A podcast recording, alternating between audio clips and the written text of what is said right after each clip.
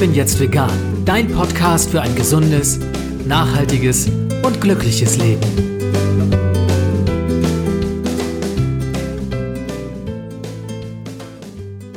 Hey und herzlich willkommen zum Ich bin jetzt vegan Podcast. Mein Name ist Jens Herrndorf und ich freue mich, dass du auch in dieser Episode wieder dabei bist.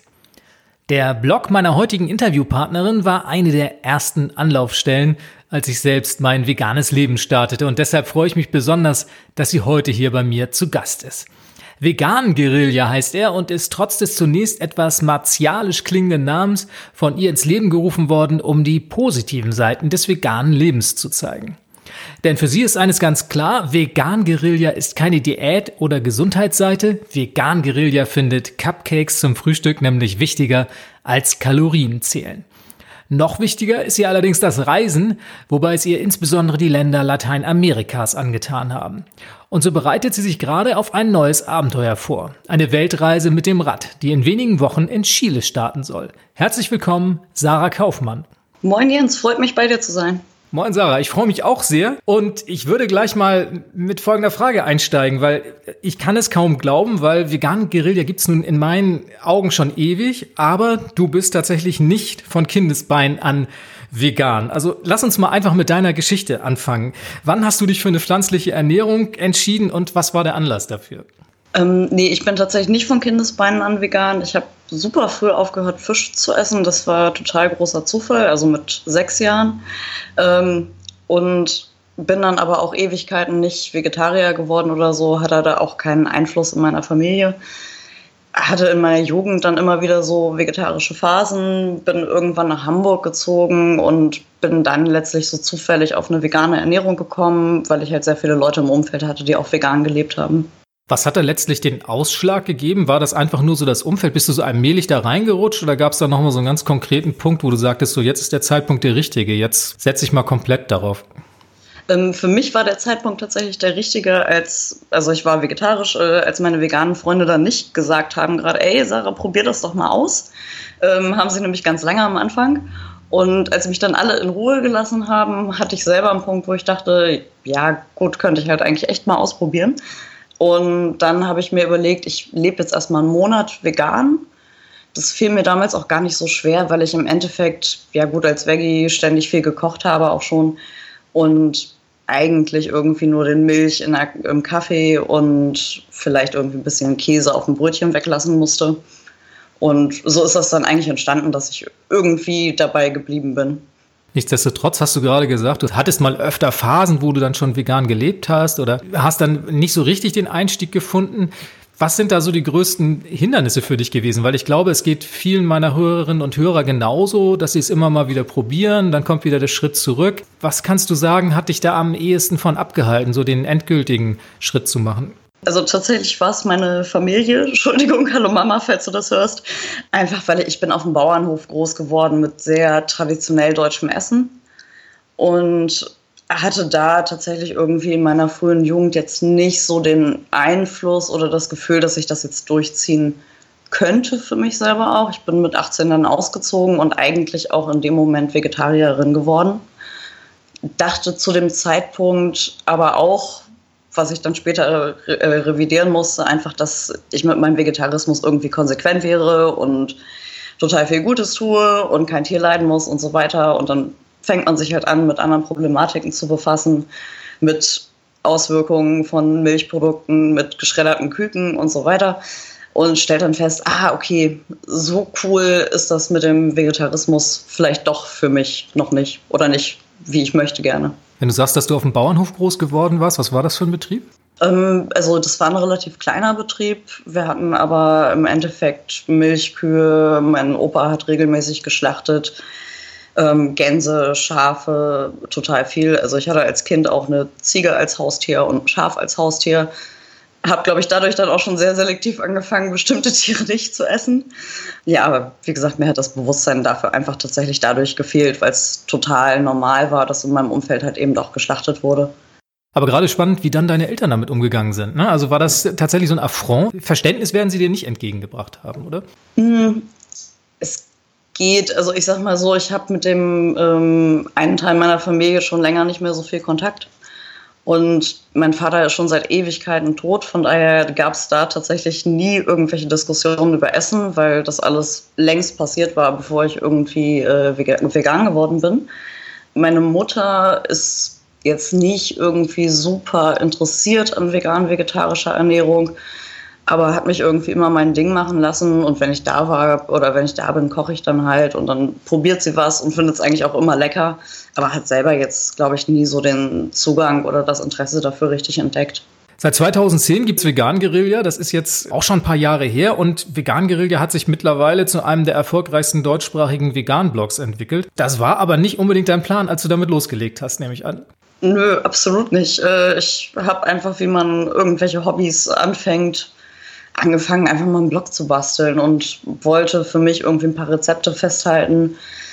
Habe damals irgendwie ab und an Kekse irgendwo mitgebracht. Dann fragte ich jemand, wie ist das Rezept? Du hast keine Lust, das jedem einzeln zu schicken. Kannst dann sagen, hier ist ein Link. Ähm, aber eigentlich habe ich nie erwartet, was, wie lange das überhaupt äh, existieren wird und was damit alles passiert. Wie ging das los damit? Du hast gerade gesagt, so erste Rezepte gepostet. Gab es dann direkt dann Resonanzen darauf, dass du gemerkt hast, ja, das ist spannend, das interessiert andere auch? Mm, ich hatte zumindest also schon direkt im ersten Monat irgendwie mehr Zugriffe, als ich selbst erwartet hätte, weil, also das waren jetzt keine tausenden Leute, aber es waren offensichtlich mehr als die fünf Freunde, die diesen Link hatten. Und relativ am Anfang hat dann, glaube ich, ich weiß gar nicht, Peter oder Peter 2 war es, glaube ich, irgendein Rezept von dem Blog geteilt. Und darauf, äh, daraufhin sind dann super viele Leute darauf aufmerksam geworden, so das erste Mal. Und das ging eigentlich relativ schnell, aber es gab damals, glaube ich, auch noch nicht ganz so viele vegane Foodblogs und dadurch hat das halt irgendwie recht fix funktioniert. Hat mich selbst überrascht. Kannst du dich noch an dein erstes Rezept erinnern, das du auf Vegan Guerilla gepostet hast? Boah, ich weiß es, weil ich irgendwie an Rezepten immer mal wieder rumeditiert habe über die Jahre und jetzt gerade äh, ja ein neues Design gebaut habe. Und ich, es waren auf jeden Fall Spaghetti mit Joghurtsoße und Tofu-Bällchen oder sowas. Und du sagst gerade, dass du an diesen Rezepten editiert hast. Wäre jetzt nämlich meine nächste Frage gewesen. Ist das Rezept noch so, wie es zu Anfang war? Also veränderst du permanent dann auch immer mal was, wenn du merkst, dass sich Sachen noch verbessern lassen? Ähm, nee, tatsächlich inhaltlich an den Rezepten war ich jetzt gar nicht dran, dadurch, dass ich halt äh, mein WordPress-Backend quasi zu einem anderen Design gewechselt habe hatte ich einfach das Problem, dass ich überall in jedem Rezept und in jedem Beitrag so HTML-Snippets drin hatte, die ich alle händisch entfernen durfte, damit das wieder korrekt angezeigt wird. Das war äh, ganz schön viel Arbeit halt nach ein paar Jahren. Deswegen warst du, ich glaube, jetzt fast ein halbes Jahr oder sogar mehr als ein halbes Jahr offline. Ich habe gelesen, es gab schon Leute, die waren regelrecht verzweifelt, weil sie an deine Rezepte nicht rankamen und meinten, aus dem Kopf ließe sich das nicht so gut nachkochen, als wenn sie jetzt bei dir direkt nachlesen könnten, wie es geht. Wie war das Feedback, als du jetzt wieder online warst? Also das Feedback war auf jeden Fall sehr positiv, das hat mich gefreut. Ich habe schon noch einige Nachrichten gekriegt, äh, die eben nach Rezepten gefragt haben, als der Blog offline war. Und was hat sich jetzt verändert genau auf dem Blog? In erster Linie hat sich verändert, dass ich eben endlich mal dieses Design umstellen wollte ähm, da dann halt so ein Rattenschwanz dran hing, dann fängt man an, irgendwelche anderen kleinen Seiten neu zu bauen, sei es die Seiten über meine Bücher oder das About mal irgendwie anzufassen nach ein paar Jahren. Ähm, und da hat sich eben auch einiges jetzt geändert. Man kann ein bisschen besser suchen. Das Thema Reisen hat ein bisschen größeren Platz eingenommen oder wird es eben ab Januar dann, aber da habe ich eben auch schon einiges für vorbereitet. Da unterhalten wir uns gleich noch drüber, genauso wie über deine Bücher, die du gerade erwähnt hast. Ich würde kurz nochmal auf den Namen deines Blogs zurückkommen wollen. Der ist ja, glaube ich, daraus entstanden, dass du dich damals während deines Studiums, du bist Regionalwissenschaftlerin mit dem Schwerpunkt Lateinamerika, mit dem mexikanischen Revolutionär Zapata beschäftigt hast. Genau, also der Name ist im Endeffekt schon durch Einflüsse meines Studiums oder von dem, mit dem ich mich halt viel beschäftige, Lateinamerika eben so ein bisschen gekommen. Ich hatte aber im Endeffekt irgendwie fünf, sechs Namen auf dem Tisch, habe hin und her überlegt. Ich wollte halt auf gar keinen Fall irgendwie so ein grünes Logo mit einer Blume drin und irgendein Klischee-Veganismus erstmal ausstrahlen. Ich finde es andererseits auch immer ganz nett zu provozieren. Und ähm, du hattest ja gerade eben nach den Zapatisten gefragt. Also die Zapatisten werden im Endeffekt als Sprachgeräte oft auch bezeichnet, weil sie halt sehr, sehr viele Texte veröffentlichen, und ähm, da halt rhetorisch sehr gewandt sind. Und das fand ich eigentlich für eine Bewegung, die halt eben ja natürlich auch bewaffnet ist, ähm, aber sich darüber definiert, irgendwie äh, super spannend, weil die halt eben über die Sprache auch den Einfluss auf die Gesellschaft nehmen möchten. Kannst du mir ungefähr sagen, Sarah, wenn du jetzt durch deinen Blog gegangen bist und das alles nochmal überarbeitet hast, wie viele Rezepte hast du da mittlerweile auf der Seite? Boah, ich weiß es ehrlich gesagt nicht genau. Ich könnte mich jetzt einloggen. Ich glaube, es sind insgesamt so um die 700 Beiträge oder so. Das sind ja jetzt auch nicht alles Rezepte. Aber, also, aber die meisten halt eben. Aus diesen Rezepten sind mittlerweile auch zwei Bücher entstanden. 2011 hast du Vegan Guerilla, die Revolution beginnt in der Küche rausgebracht und letztes Jahr Outdoor Cooking, vegane Rezepte für den nächsten Roadtrip. Das sind auch zwei Titel, die ich hier gerne verlinken werde für meine Hörerinnen und Hörer. Und erzähl uns mal ein bisschen, wie kommt es dazu? Wird man da angesprochen als Blogger? Ist ein Verlag direkt auf dich zugekommen und hat gesagt, wir würden gerne mit dir was machen? Oder wie waren da so die Prozesse? eigentlich auch wieder so ein bisschen Zufall, genauso wie diese ganze Entstehung des Blogs. Ähm, das erste Buch ist entstanden, ich weiß gar nicht, stand auf dem Vegan Spring in Hannover oder so. Und habe mit meinem damaligen Freund, der Fotograf ist, und äh, Marc von Roots of Compassion irgendwie gequatscht und wir sind einfach auf das Thema so Buchprojekte gekommen und dann stand halt irgendwie plötzlich die Idee im Raum, so, hey Sarah, du könntest doch auch eigentlich mal mit deinem Blog. Und ich dachte mir, ja, cool, okay, könnte ich. Und ja, im Endeffekt haben wir da weiter drüber gequatscht. Dann war ich ein paar Wochen später mal in Münster zu Besuch. Und das Ganze hat sich dann irgendwie relativ schnell in ein konkretes Projekt entwickelt. Und bei dem zweiten Buch ähm, hatte ich, also ich hatte eigentlich schon immer irgendwie Lust, nochmal ein Buch mit Thema Lateinamerika zu machen und hatte auch schon mal überlegt, was mit lateinamerikanischen Rezepten zu machen. Und bin aber eben ja sehr viel auch auf Reisen und finde auch das Thema Reisen total spannend und hatte dann einen Urlaub mit meinem Freund geplant, so zweieinhalb, drei Monate ähm, Zentralamerika und Mexiko. Und in der Vorbereitungsphase für den Urlaub sind wir dann irgendwie auf das Thema gekommen, dass man das ja eigentlich cool machen könnte. Und da hat er mich dann eben wieder bei unterstützt, weil ich das Ganze halt eben nicht in unserem gemeinsamen Urlaub dann als eigenes Projekt machen wollte, um halt ja trotzdem was zusammen zu machen. Und äh, da bin ich dann auf den Ventilverlag zugegangen und ja, da war das dann eben andersrum. Wenn man Kochbücher äh, herausbringt, wie du es jetzt gemacht hast, diese beiden, die wir gerade erwähnt haben, dann hat man ja eine weitestgehende Kontrolle darüber, wie das Produkt am Ende aussieht. Jetzt gibt es aber mal andere Situationen, wo man als vegan Bloggerin dann auch im Lichte der Öffentlichkeit steht und vielleicht dann auch mal von Medien vereinnahmt wird, die äh, ja einem vielleicht im ersten Moment nicht so sympathisch sind. So schrieb zum Beispiel die Bild der Frau am 28.01.2016, vegan ist schick, die besten acht Foodblogs für Veganer und darunter fand sich dann auch Vegan Guerilla. Wie fühlt man sich, wenn man so von der Bild der Frau vereinnahmt wird? Ist das in Ordnung für dich oder ist das eher eigenartig? Du, ganz ehrlich, es, es ist mir eigentlich völlig egal, irgendwie letztlich. Ich, also weiß ich nicht, ob ich mich jetzt darüber aufregen soll, wenn der Axel Springer Verlag was über mich schreibt, weil es ändert nichts an der Realität. Und ähm, letztlich kann man es ja auch, selbst wenn ich vielleicht mit den Menschen oder der Leserschaft dieses Magazins äh, sonst nicht so viel gemein habe und nicht abends in der Kneipe sitzen und ein Bier trinken möchte, ist ja auch ganz nett, wenn die Leser trotzdem vielleicht auch mal was Veganes kochen.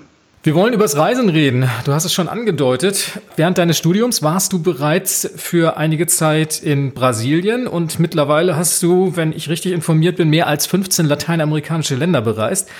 Und jetzt geht's auf deinen größten Trip. Du sagtest, du planst gar nicht mit einer Rückkehr, aber starten tust du mit deiner Weltreise, muss man es ja fast nennen. Es soll eine werden. Mit dem Fahrrad in Chile.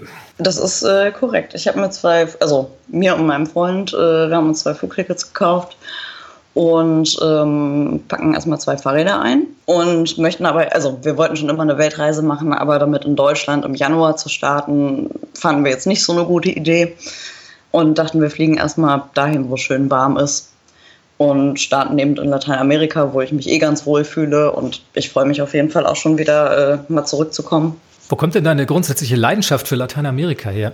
Ähm, das ist eigentlich dadurch entstanden, ich bin nach der Schule nach Argentinien gegangen für ein Jahr. Auch das eher so ein Zufall, Ausschlussverfahren. Also ich wollte Spanisch lernen, dachte mir aber, ja, Spanien kann ich ja immerhin, ist nah, dadurch auch ein bisschen langweiliger vielleicht.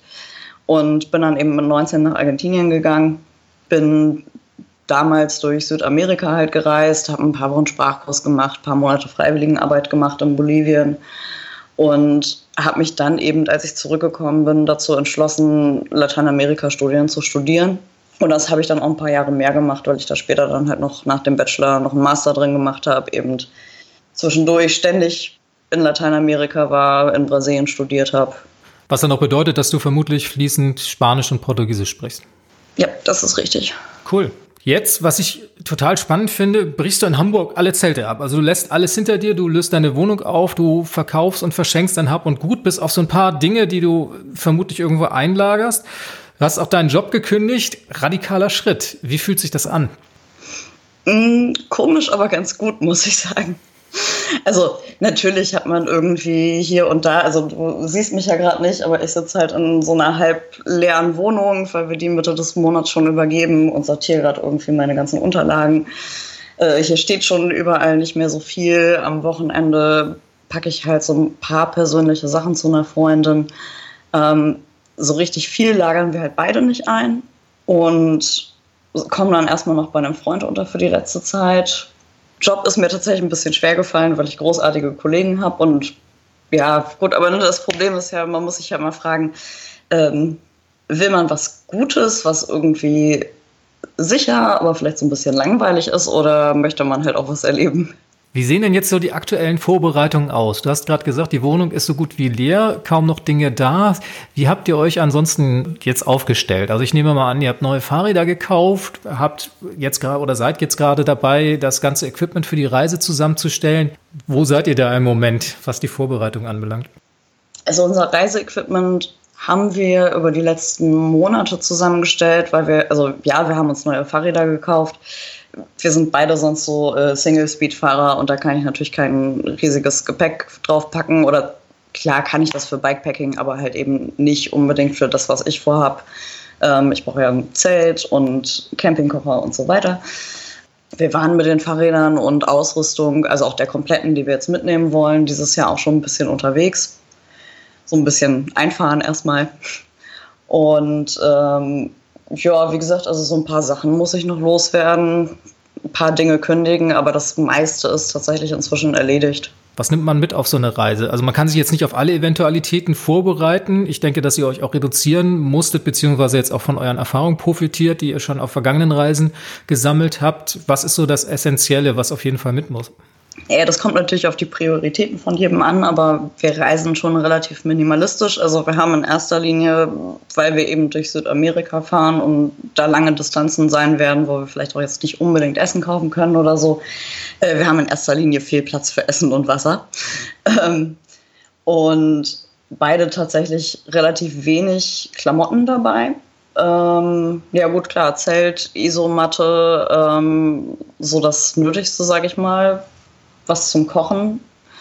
Ähm, natürlich auch ein bisschen ähm, so Verbandsmaterial und Dinge für einen Notfall. Und ich glaube, das Größte, was wir so dabei haben, ist unser Elektronikspielzeug. Ähm, ich glaube, das macht am Ende bestimmt irgendwie 25, 30 Prozent unseres Gepäcks aus, weil wir einfach äh, Kamera und Drohne und so einen Quatsch noch mitnehmen. Jetzt hast du gerade die Distanzen erwähnt, die ihr vor euch habt. Ihr habt ja die Reise jetzt nicht äh, en Detail bis ins Letzte geplant. Es ist ja offen, wohin es geht, aber du kannst uns sicherlich verraten, was so die ersten Stationen sein werden und was für Streckenlängen ihr da so plant. Ähm, genau, also die erste Station hatten wir ja gerade schon, wird Santiago de Chile sein. Von dort aus wollen wir erstmal Richtung Süden fahren bis Puerto Montt, wenn mich nicht alles täuscht, dürften das auch schon mal so 1500 Kilometer sein, wenn wir dann direkt fahren. Ne? Also wir haben es ja nicht eilig und wir sind gerne immer bereit, für irgendeine schöne Region halt eben auch Umwege zu fahren, abzubiegen, unsere Route zu ändern. Wollen das sehr flexibel angehen, auch mit den Tagesdistanzen, die wir fahren. Und dann soll es von dort aus erstmal über die Carretera Austral bis nach Argentinien gehen da sind dann nochmal so 1000, 1500 Kilometer vorbei. Und dann fahren wir erstmal durch Argentinien und bewegen uns dann aber wieder grob Richtung Norden an der Westküste Lateinamerikas lang. Was für Tagesdistanzen habt ihr euch so vorgenommen oder kann man das überhaupt planen? Hm, ich finde es ein bisschen schwierig zu planen, weil es ja von total vielen Faktoren abhängt. Erstmal werden wir, also wir kommen ja jetzt hier mit Hamburg aus einer Region, die doch sehr flach ist. Und ich kann nicht beurteilen tatsächlich, wie viel wir an Tagen schaffen, wenn wir mehrere Tage hintereinander einen Berg hochfahren bei Gegenwind oder so. Ähm, das wird sich zeigen. Und das andere ist halt auch, dass wir beide halt dadurch, dass wir Lust haben, ein bisschen zu filmen unterwegs, ähm, auch einfach ähm, sicherlich öfter stoppen werden und sicherlich auch einfach stoppen werden, wenn wir nach 20 Kilometern einen total schönen Ort sehen und einfach Lust haben, da zu bleiben für einen Tag oder zwei, machen wir das bestimmt auch. Was für Wetter erwartet euch da jetzt zu dieser Jahreszeit? Also im Januar ist ja jetzt auf der Südhalbkugel erstmal Sommer. Wir fahren dann aber natürlich dadurch, dass wir Richtung Süden, also Richtung Patagonien fahren, halt in, erstmal ein Klima, wo es ein bisschen kühler ist.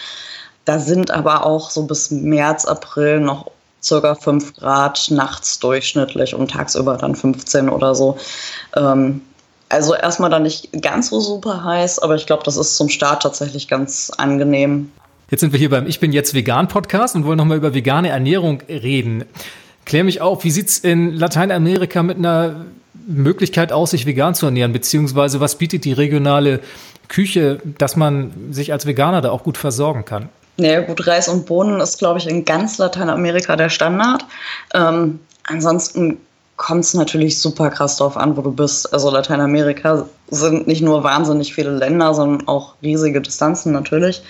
Ähm, ganz generell hast du in den großen Städten, also so Sao Paulo oder Buenos Aires, hast du eine wahnsinnig gute Auswahl, die du auch mit europäischen Großstädten vergleichen kannst. Da ist auch klar, aber ich meine, da wohnen halt auch irgendwie 10 Millionen Menschen oder eben auch mehr noch.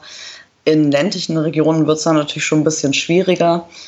Aber auch da, also irgendwas findet man eigentlich immer. Und wenn man unterwegs irgendwie bereit ist, gegebenenfalls selbst zu kochen, ist man eigentlich immer sehr gut bedient, wenn man auf lokale Märkte geht. Da findest du dann, ich sag mal, alles an Hülsenfrüchten, frisches Obst und Gemüse en masse. Also äh, verhungert bin ich noch nicht. Jetzt nehme ich an, dass ihr teilweise auch durch menschenleere Landstriche fahren werdet. Du hast gerade eben so ein bisschen erwähnt, wie ihr da plant. Was denkt ihr denn, was ihr so maximal aushalten könnt, ohne dass ihr in Kontakt mit ja, Wasserversorgungsmöglichkeiten oder einer Möglichkeit kommt, euch irgendwo auf einem Markt mit neuen Lebensmitteln einzudecken? Also ich denke, fünf Tage schaffen wir locker. Wenn wir noch zusätzliche Dinge an unser Fahrrad dran, also so ein Wasserkanister kann man ja auch immer noch zusätzlich zum Beispiel hinten drauf äh, bauen. Sicherlich auch länger. Wir haben natürlich auch was zum Wasserfiltern dabei. Und am Anfang sind wir jetzt erstmal in Regionen, wo sehr, sehr viele Flüsse sind, was natürlich auch ganz praktisch ist. Sarah, Jetzt hast du in den letzten Wochen, als du dich auf diese Reise vorbereitet hast, jede Menge Erfahrungen sammeln können, was wichtig ist, was nicht. Hast du jetzt wahrscheinlich auch Dinge verworfen, von denen du vorher gedacht hast, oh Mann, da muss ich auf jeden Fall dran denken. Wenn du jetzt meinen Hörerinnen und Hörern konkrete Tipps geben solltest, worauf man bei einer Planung einer solchen Reise achten sollte, was kannst du ihnen jetzt da so als konkrete Tipps an die Hand geben? Ich finde ja eigentlich, man muss gar nicht so viel planen, damit eine Reise gut wird. Also ich bin eher immer diejenige, die Pläne verwirft. Also gerade wenn es um Reiserouten oder so geht, weil ich dann feststelle, oh, ich biege doch auf der anderen Seite ab. Ähm, ja, das Wichtigste ist einfach äh, viel Zeit, ein Flugticket einigermaßen Budgetplanung und äh, ich finde, das war es eigentlich. Vielleicht noch eine Versicherung, schadet nicht. so spießig es ist, ne? aber am Ende, ich denke auch, also schlimmster ich Fall ist, glaube ich. Ich habe mir schon ein paar lateinamerikanische Ärzte angeguckt, das ist manchmal ganz ja. ja, und das Allerschlimmste wäre tatsächlich so ein blöder Krankenrücktransport oder sowas, nämlich. Ja, an, ja, ne? genau. Mhm. Und da kann es richtig teuer werden. Kurze Frage zum Budget, ich weiß nicht, ob du darüber reden möchtest. Mit was muss man rechnen am Tag auf so einer Reise? Das kommt ja super krass drauf an, äh, wie du unterwegs bist. Also ich kenne Leute, die, weiß ich nicht, mit 1000 Euro eine Woche Urlaub machen. Damit kann ich, wenn ich campe, halt auch drei Monate leben. Deswegen, ich finde, gibt es keine pauschale Antwort drauf. Womit kalkuliert ihr so ungefähr? Ähm, wir kalkulieren tatsächlich mit ziemlich wenig, einfach weil wir glauben, dass wir nicht mehr ähm, brauchen. Wir wollen halt viel Couchsurfen und Warm Showers nutzen. Äh, für die, die es nicht kennen, Warm Showers ist quasi so wie Couchsurfing für Fahrradfahrer, also auch umsonst. Ähm, planen ansonsten sehr viel zu campen und eigentlich immer selbst auf Märkten einzukaufen. Also wir wollen versuchen, aber also tatsächlich eher so als Selbsttest und nicht, weil wir es durchziehen müssen, erstmal mit 300 Euro im Monat auszukommen. Mhm. Work and Travel, ist das geplant? Wollt ihr irgendwo arbeiten? Mm, vielleicht. Also wir sind, glaube ich, ein bisschen alt inzwischen für Work and Travel. Da gibt es immer so Altersgrenzen. Ähm, aber mal gucken, also vielleicht ergibt sich unterwegs irgendwas. Ähm, und man will ja sicherlich auch irgendwann zwischendurch mal Pause machen, irgendwo einen Monat bleiben. Ob das dann richtig quasi Work and Travel oder bezahlte Arbeit ist oder nur, dass man ein paar Stunden auf irgendeiner Farm, also irgendeinem Gemüsegarten oder so hilft und dafür umsonst irgendwo übernachten kann wird sich alles zeigen. Ja, ich bin sehr gespannt. Also es klingt total aufregend und ich würde gern mehr darüber erfahren, aber allmählich neigt sich auch dieser Podcast wieder dem Ende zu. Wo kann man denn auf dem Laufenden bleiben, wenn man dir auf der Reise folgen möchte? Gibt es da irgendwelche Updates von deiner Seite? Wirst du auf Vegan Guerilla darüber berichten? Hast du da schon Pläne? Ähm, ich habe da schon Pläne. Also ich werde auf Vegan Guerilla sicherlich ab und an mal ein Outdoor-Rezept, also anders geht dann ja in dem Moment nicht, ähm, oder vielleicht auch, wenn ich mal irgendwo anders übernachte, einfach Rezepte von unterwegs äh, bloggen. Hoffe, dass ich das irgendwie zumindest so zweimal im Monat schaffe, weil die Art zu reisen, die ich vorhabe, wird mir jetzt äh, nicht ständig Internet bescheren. Ich will darüber hinaus so ein bisschen über die lokalen Küchen halt auch einfach schreiben, vielleicht ein paar Fotoreportagen posten auf Vegan Guerilla und werde parallel noch einen Radreiseblog machen, wo es dann auch Videos geben wird ähm, das wird dann aber einfach mal was ganz anderes und nichts mit Essen zu tun haben und ein eigenständiges Projekt. Umso spannender. Gibt es schon einen Namen? Gibt es schon eine Internetadresse? Gibt es beides schon, aber das äh, findet man dann bei Gelegenheit auf äh, Vegangerea, weil, also die Website ist noch nicht, äh, noch nicht online und bevor ich jetzt Leute auf einen toten Link schicke, müsst ihr euch dann noch bis Mitte Januar gedulden. Ein Grund mehr, mal vorbeizugucken auf Vegan Guerilla. Sarah, eine letzte Frage. Nehmen wir an, du könntest mit einem Knopfdruck die Gehirne aller Menschen auf der Welt manipulieren. Eine gruselige und fantastische Vorstellung gleichzeitig. Wozu würdest du diese Gelegenheit nutzen? Boah, generell mehr Empathie äh, bezieht sich nicht nur auf unseren Alltag, sondern also mehr Empathie bedeutet für mich zum Beispiel auch kein Faschismus, weil meiner Meinung nach jemand, der empathisch ist und andere Menschen wertschätzt, kein faschistischer Idiot zum Beispiel sein kann. Jemand, der empathisch ist, vielleicht auch Probleme hat, Tiere zu essen und so weiter. Ich danke dir für dieses wunderbare Schlusswort. Ich habe dem nichts hinzuzufügen. Ich wünsche dir eine ganz wunderbare Reise, tolle Erfahrung und ich bin sehr gespannt auf deine Berichte und hoffe, dass wir uns allerspätestens danach wieder treffen. Ja, das dauert ein bisschen, aber äh, vielleicht skypen wir ja sonst mal von unterwegs irgendwann. Würde mich sehr freuen. Sarah, ganz herzlichen Dank. Jo, gerne. Ich sage vielen Dank für deine Zeit. Schön, dass du hier warst und tschüss. Tschüssi. Das war's wieder mal, der Ich bin jetzt vegan Podcast. Diesmal mit Sarah Kaufmann von Vegan Guerilla. Alle Infos und Links zur Sendung findest du wie immer unter www.ichbinjetztvegan.de slash Podcast und diesmal für die 21. Episode die 021 hinten angehängt. www.ichbinjetztvegan.de slash Podcast 021. Ich danke dir fürs Zuhören und sage Tschüss, bis zum nächsten Mal. Das war Ich bin jetzt vegan, dein Podcast rund um ein gesundes, nachhaltiges und glückliches Leben. Wenn du Lust hast, schau doch auch mal auf meinem Blog vorbei. Unter www.ichbinjetztvegan.de findest du jede Menge Informationen rund um ein veganes Leben. Ich freue mich auf dich.